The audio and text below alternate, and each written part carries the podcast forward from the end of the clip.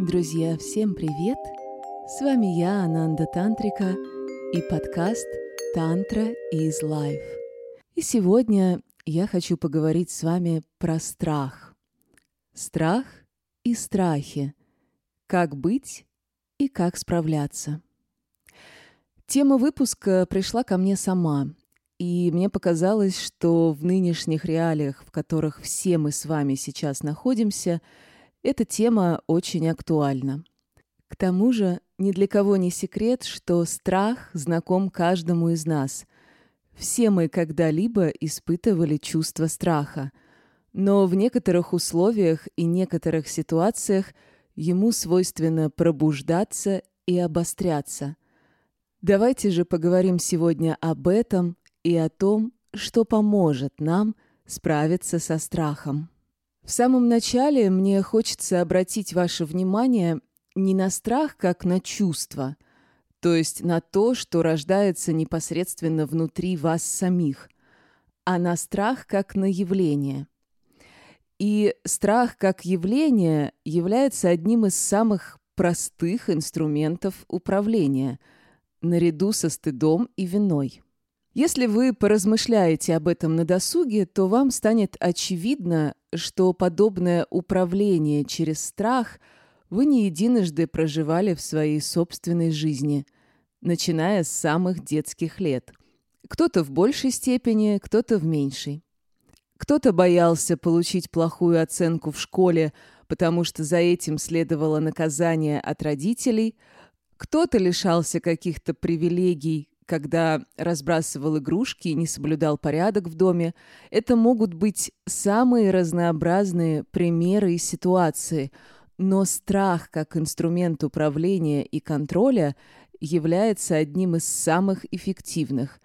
И все мы, осознавая это или нет, подвергались ему в нашей жизни. Есть выражение, что страх – это полная противоположность свободы. И это достаточно точно.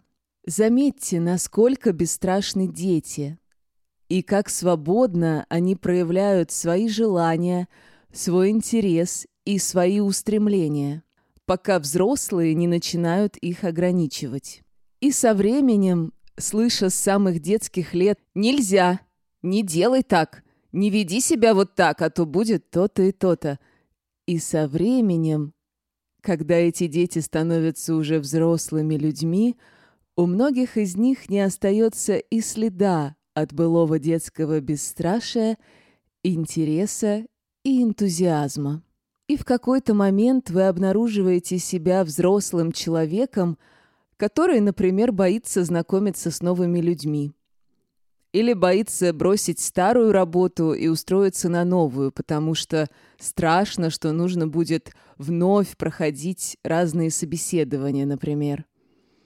Или боится закончить старые безрадостные отношения, потому что есть страх, что в таком огромном многомиллионном мире вы больше не встретите партнера.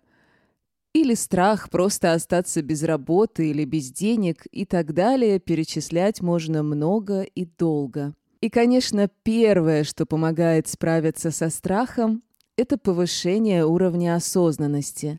Тому, что такое осознанность и каким образом можно начать развивать этот навык, был посвящен прошлый выпуск. Если вы его не слушали, то я искренне рекомендую вам это сделать.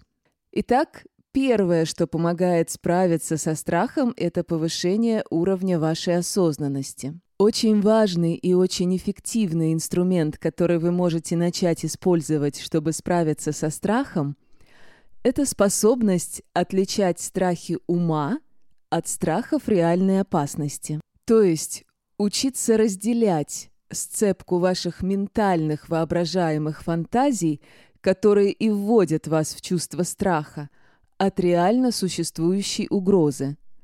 Понимать, действительно ли эта угроза есть, или это все только ваши воображаемые жуткие фантазии. Когда я лично познакомилась с этим простым и эффективным инструментом, он мне очень помог. И начав его использовать, вы сможете заметить, как многие ваши страхи просто пропадут. Просто через ваше собственное осознание того, где ваши реальные страхи, а где только страхи вашего ума. И через осознание страхов вашего ума вы сможете легко их отпустить. Наши страхи обычно уходят своими корнями либо в прошлое, и тогда мы боимся потенциального повторения прошлого опыта уже в будущем, как бы проецируя опыт нашего прошлого на наше будущее. Либо мы просто имеем выдуманный страх за будущее. Например, женщина боится, что ее будущий муж будет ей изменять, хотя у нее самой прежде такого опыта никогда не было, но страх неверности есть. Или наоборот, женщину бросил мужчина в прошлых отношениях через измену, и она боится идти в новые отношения, потому что боится, что опять повторится подобное, что ее опять бросят, изменив ей. Но по факту она цепляется за свой прожитый опыт прошлого, и тем самым она не проживает полноценно настоящий момент и не дает место для нового опыта. В какой-то момент, когда масса таких ментальных страхов достигнет своего критического веса, они могут легко превратиться в самосбывающееся пророчество и действительно реализоваться. И тут снова возникает довольно простой вопрос, который важно научиться себе задавать. Куда вы отдаете ваше внимание? Все наши страхи подпитываются нашим вниманием. Понаблюдайте. Вы тратите свое время на то, чтобы мысленно подпитывать ваши страхи, или на то, чтобы создавать свою лучшую жизнь. Это касается абсолютно любых сфер, не только личных отношений, но и работы, здоровья и так далее. Наши страхи возникают тогда, когда мы воображаем, представляем себе то, что мы не хотим, чтобы с нами произошло. То есть страх возникает тогда, когда вы представляете себе нежелательные сценарии. Но зачем вообще так делать? Вместо фантазий об ужасных сценариях вашего будущего вы в полном праве нафантазировать себе самые прекрасные перспективы вашей жизни. И следующий один из важнейших способов справиться со страхом – задать себе вопрос и понять, из какой стратегии жизни вы живете. Вы живете из страха или из любви? Вопрос «я живу из страха или из любви» вы можете задавать себе очень часто – чтобы понять свою собственную стратегию жизни и быть честным в первую очередь с самим собой. Хочу немного прояснить, о чем здесь идет речь на простых жизненных примерах. Например, вы хотите съесть торт или какой-то фастфуд, но не едите, потому что боитесь э, пополнеть, растолстеть. Или же вы вроде бы и хотите съесть торт или фастфуд, но не едите, потому что осознаете, что никакой пользы для вашего организма эта еда не несет. А так как вы любите себя и любите свое тело, то питаете себя тем, что действительно полезно для вас и для вашего тела. Первая стратегия демонстрирует жизнь из страха, вторая – жизнь из любви. Или еще один пример. Вы находитесь в поиске работы и хотите скорее что-то найти, найти себе какую-то занятость, потому что боитесь, что у вас закончатся деньги, вам будет не на что покупать еду, платить за квартиру, совершать какие-то еще расходы и так далее.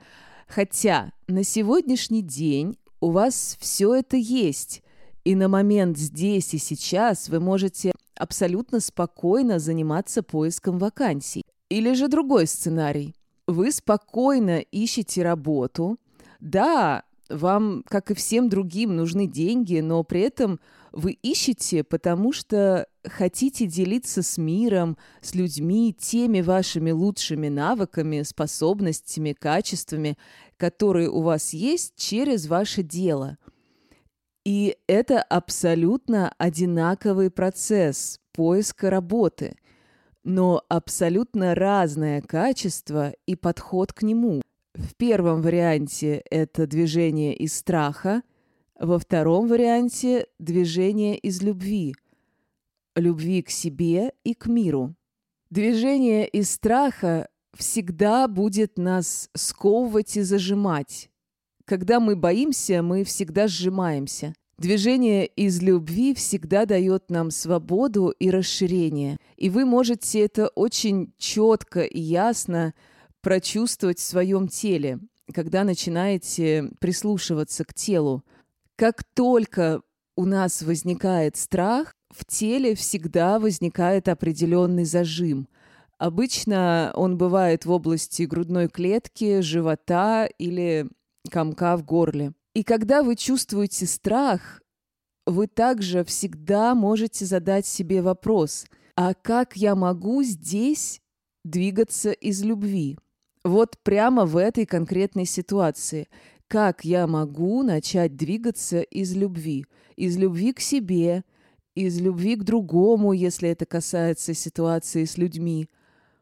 Потому что движение из любви всегда будет давать вам расширение и больше свободы. Умения саморефлексии и самоанализа очень важны. Поэтому в тех ситуациях, в которых вы чувствуете дискомфорт или страх, очень важно использовать инструмент хотя бы простых вопросов. И когда вы чувствуете страх, вы также всегда можете задавать себе вопрос «А что дальше? А что если? И что?» Как бы раскручивая свою цепочку страха до его максимального пика – и когда вы эту цепочку раскрутите до его максимального накала и пика, то вы поймете, что на самом деле такой большой страх не является слишком уж большим. Что там кроется совсем маленькая история, которая пугает вас совсем не так, как в начале. Вы также можете представить, что этот страх который вы испытываете, что он у вашего друга. И выслушать самого себя так, будто вы слушаете своего друга, который делится с вами своими страхами. Поделитесь сами с собой вашим страхом вслух и дайте самому себе совет. Нам всегда проще и легче советовать что-то со стороны, но все мы также сами для себя всегда являемся лучшим другом и лучшей поддержкой. И эта поддержка всегда у нас есть. Вы также можете поиграть со своим страхом. Просто попробуйте поиграться с вашим собственным страхом. Опять же, вспомните детей. Ведь у маленьких детей нет страхов до того момента, пока им не внушили их взрослые.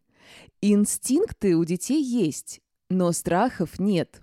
Если, например, ребенку мама говорит, что не нужно трогать горячий утюжок руками, потому что ты обожжешься, то с большей степенью вероятности ребенок скорее попробует потрогать пальцем то, что ему запрещают, потому что его интерес сильнее навязанного страха. Попробуйте и вы играться с вашим страхом – и ставить свой собственный интерес превыше вашего страха. Видя и признавая страх в себе, но позволяя себе двигаться сквозь него. И если вы слушали этот подкаст с самого начала, то вы могли заметить, что на протяжении всего времени я ни разу не сказала, что со страхом нужно бороться – потому что борьба со страхом никогда не поможет вам справиться с ним. Пока мы боремся и сражаемся со страхом, он всегда становится только сильнее. Нам же нужно научиться просто сотрудничать со страхом, потому что страх — это не наш враг, это наш друг и союзник, который показывает нам, что еще в нас самих нуждается в исцелении, какие еще места и области нашей жизни. И как только вы позволяете ему быть, он перестает владеть вами и медленно растворяется. Но здесь нельзя притворяться. Типа, так, я сейчас позволю страху быть, и он отступит. Нет, нужно действительно просто сдаться ему и позволить быть. Без ожиданий чего-либо. Просто быть честным с собой, признать свой страх, позволить себе встретиться с ним лицом к лицу и расслабиться в этом. Поблагодарить его за то, что вы его увидели и встретились с ним. И стремиться двигаться из любви и в любовь. Любовь всегда растворяет страх. Я очень надеюсь, что этот выпуск был вам полезен. Пожалуйста, подписывайтесь на подкаст, оставляйте ваши оценки, отзывы и делитесь им с друзьями. Это поможет мне чувствовать вашу обратную связь и создавать для вас больше полезного и интересного контента. Благодарю за ваше внимание. С вами была Ананда Тантрика. До новых встреч в эфире.